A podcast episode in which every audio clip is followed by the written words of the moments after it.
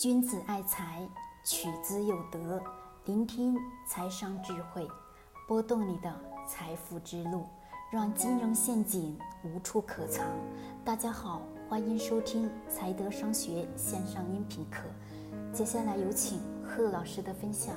晚上好，我们今天聊一聊康美药业财务作假的事情。下午五点，一个朋友给我来了电话，他说。我就买了这个康美药业的股份，他说买的份额还是非常的高。我就问他，你当初为什么要买这家公司？你买入这家公司的理由是什么？他就跟我说了两点。第一点，医药行业人口不断的老龄化，我们的人口的确处于老龄化的阶段。那么呢，老人家用药肯定是会增多，对吧？这个行业肯定是不会说被没落，况且市场份额在不断的扩大，的确。没有错，这是第一点。第二点，他说医药行业有很好的护城河，这个护城河就是在于这个医药公司所研究出来的医药产品，它的专利等等的一系列，就是在整一个它的领域当中有非常好的护城河，其他小的企业想要竞争没有那么容易，这是的确没有错。那么这过程当中这两点，我问大家有错吗？我们在。购买一个上市公司的时候，去看公司的前景，以及看公司在于市场上的需求，以及它的护城河，好像没有错，对吧？那么错的一点在于，他没有仔细的去看什么财务报表。其实像康美药业这样的公司呢，财务报表当中显现出来最大的一个特点是什么？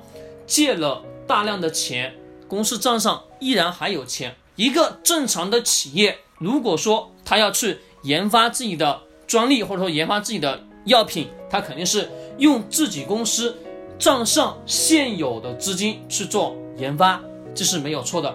但是呢，这个公司出现了一个情况，就是自己账上有钱，还从外面大批量的去借钱去做事情，借的这些钱，我问大家是否得要给利息？那么这个利息，公司是不是每年都得要给？这个利息？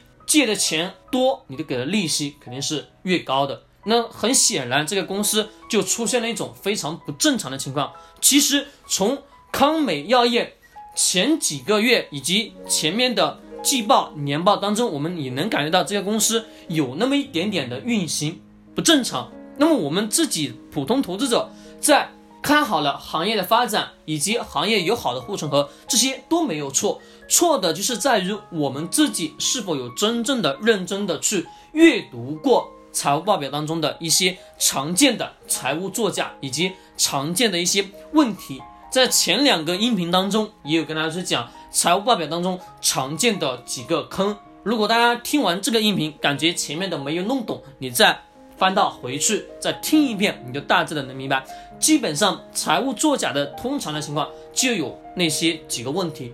我们在投资过程当中一定得要切记，除了行业的前景以外，还有行业的护城河，况且还有它公司的目前经营的状况，并不是说所有的企业处在发展的阶段，我们都能去投资。要学会练就一双火眼金睛。其实投资过程当中避免亏损是。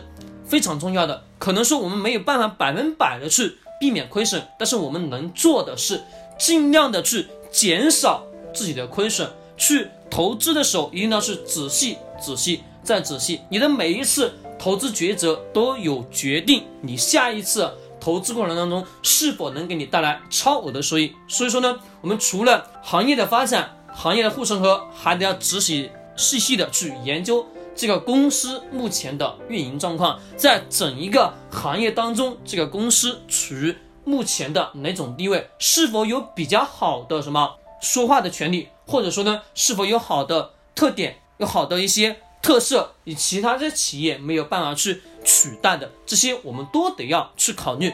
好，今天晚上就简短的分享到这里。大家如果觉得我们的专栏分解的分享的还不错，可以把它分享到你的朋友圈。君子爱财。取之有德，我们明天再见。